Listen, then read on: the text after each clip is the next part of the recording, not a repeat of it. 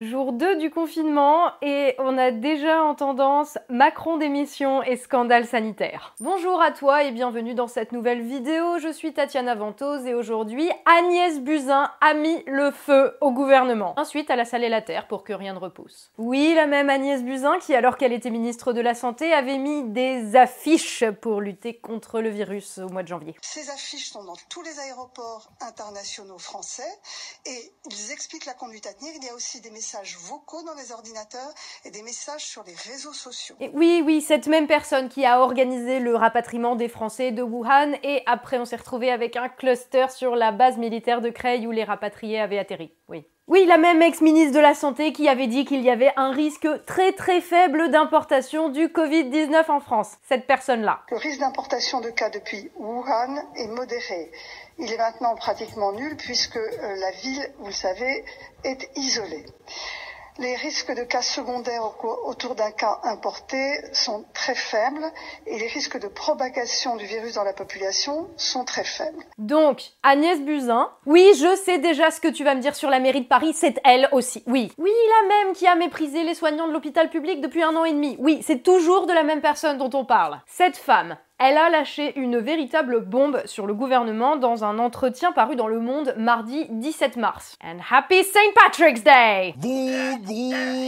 Je pense que j'ai vu la première ce qui se passait en Chine. Le 20 décembre, un blog anglophone détaillait des pneumopathies étranges. J'ai alerté le directeur général de la santé. Le 11 janvier, j'ai envoyé un message au président sur la situation. Le 30 janvier, j'ai averti Édouard Philippe que les élections ne pourraient sans doute pas se tenir. Je rongeais mon frein. Si c'est vrai, c'est très grave. Non, je plaisante pas, hein, parce que ça veut dire que elle a prévenu le président et Édouard Philippe qu'il y aurait potentiellement une épidémie grave qui allait arriver, qu'ils étaient au courant et qu'ils n'ont rien fait. Ça veut dire que elle-même, Agnès Buzyn, alors ministre de la Santé, a menti, qu'elle a mis des affiches en sachant pertinemment qu'elles ne servaient à rien et surtout en sachant que son gouvernement et elle-même nous mettez tous en danger Elle qualifie la tenue des élections municipales de mascarade. Mais c'est une mascarade à laquelle elle a participé, en prenant la place de Benjamin Griveaux comme candidate de la République en marche à la mairie de Paris. Et si elle savait que les élections ne pourraient pas normalement avoir lieu, si le président et le premier ministre étaient eux-mêmes au courant, alors pourquoi avoir incité les gens à sortir et à voter quand même? Non seulement en mettant les gens, en mettant les électeurs en danger,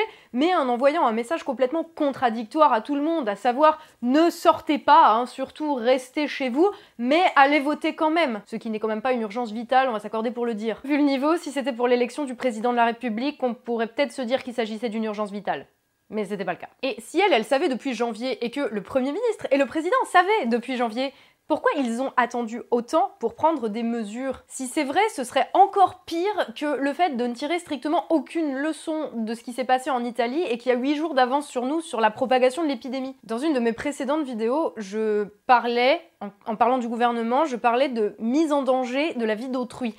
Est-ce qu'on en est déjà là? Encore que vous pourrez me dire que le fait de défoncer le système de santé et de ne répondre à aucune des préoccupations des soignants depuis un an et demi, ça peut être aussi vu comme de la mise en danger de la vie d'autrui, étant donné qu'il y avait déjà des gens qui mouraient dans les couloirs d'hôpitaux. Bon, j'imagine que c'est à la fin de la crise qu'on s'occupera des responsables, mais on peut quand même se demander, là, à ce stade, dans quelle mesure il est sérieux qu'une crise pareille, aussi grave, soit gérée par des incompétents pareil. Parce qu'au-delà d'Agnès Buzyn, on se rappellera les fois où on nous a dit de ne surtout pas nous inquiéter des conditions du rapatriement des Français de Wuhan. On se rappellera les fois où l'on s'est moqué de ceux qui disaient qu'il fallait prendre des mesures drastiques, même quand ils étaient médecins et scientifiques. Quand les David Goudenoff du gouvernement nous ont dit que ça ne servait à rien de mettre des masques. Agnès Buzyn nous disait elle-même que ça ne servait à rien de mettre des masques avant d'aller rendre visite à l'un des premiers patients atteints du Covid-19 au CHU de Grenoble avec un masque sur le visage. Quand les mêmes David Goudenoff du gouvernement nous disaient que ça ne servait à rien de rester chez soi, qu'il fallait qu'on continue à sortir, que ça ne servait à rien de mettre en place des politiques massives de dépistage, comme ils l'ont fait en Corée du Sud par exemple, et avec succès, qu'ils nous ont dit que de toute façon rien ne servait à rien, réduire le trafic aérien ou ferroviaire, ou même le trafic en bus, quand Gérard Collomb nous a dit qu'il allait fièrement aller assister au match Lyon-Turin dans sa ville, alors que l'épidémie faisait déjà rage dans le nord de l'Italie, et que ce même soir, 3000 supporters débarquaient du nord de l'Italie dans un stade. Mais comme c'était un endroit seulement semi-fermé, comme dirait Sibeth Ndiaye, c'était pas un problème. Honnêtement, les responsables devront vraiment être jugés quand il sera temps, parce que je rigole, mais mon rythme cardiaque est à peu près à 3000 à la minute. Et euh, honnêtement, c'est pas parce qu'Agnès Buzyn a balancé avec 3 mois de retard que elle sera épargnée. D'autant que sa manière de dire les choses est pour le moins étonnante. Elle se demande en effet dans cet article, enfin dans cette interview, ce qu'elle va faire de sa vie après avoir avoué qu'elle savait que la pandémie allait prendre encore plus d'ampleur et que des milliers de gens allaient mourir. Le fait qu'elle balance ces informations maintenant en dit long, pas tant sur ses compétences en tant que médecin, puisque si c'est vrai, ça veut dire qu'elle a vu les choses venir, mais sur ses compétences en tant que ministre et même en tant qu'être humain en fait. Hein. Parce que cela veut dire qu'elle a choisi sciemment, en toute connaissance de cause. Il s'agissait même pas d'incompétence, elle a choisi de mentir, elle a choisi d'assumer que euh, des milliers de personnes allaient mourir pour protéger la République en marche. Elle a protégé le gouvernement en se taisant jusqu'à ce que la situation devienne hors de contrôle. Et maintenant que sa carrière politique est terminée, elle essaye de sauver à nouveau les meubles Alors c'est pourquoi qu'elle s'inquiète? C'est pour la France? C'est pour les Français Ou c'est pour elle-même? Ma question, est-ce qu'elle aurait fait la même chose si elle avait gagné à la mairie de Paris. Moi je souhaite une chose, c'est que cette femme serve d'exemple à tous ceux qui préfèrent se taire devant ce qu'ils voient comme étant néfaste pour eux et pour tout le monde.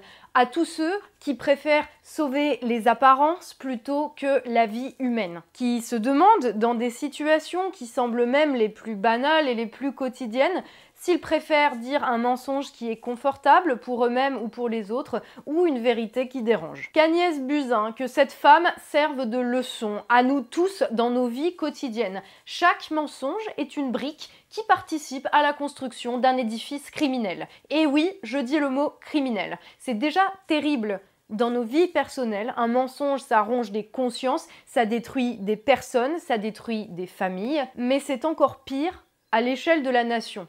Quand cela concerne des millions de vies, alors le mensonge devient véritablement criminel. Retenez bien ce qui se passe, tirez-en des leçons, mais après la crise, ce sera bien plus que des leçons qu'il faudra tirer même si on est gouverné par une bande d'incompétents et c'est de plus en plus apparent tous les jours. Malgré cela, d'ici la prochaine vidéo, faites attention à vous, respectez les consignes de confinement, respectez les consignes de manière générale, de se laver les mains, protégez-vous, protégez les autres, restez chez vous sauf urgence vitale. Je suis désolée, je le redis tous les jours, mais euh, vu les vidéos qu'on voit circuler euh, sur internet de certains endroits, euh, tu te dis que ça fait pas de mal de le rappeler quand même. Donc euh, vraiment, restez chez vous, c'est important. C'est pas juste important pour vous, pour vos vies et pour vos proches, c'est aussi important pour éviter que les hôpitaux soient complètement saturés. Donc voilà, euh, faites au mieux avec les circonstances. Profitez-en pour vous occuper de vous, pour ralentir un petit peu, pour vous occuper de vos proches. Bref, d'ici la prochaine, prenez soin de vous.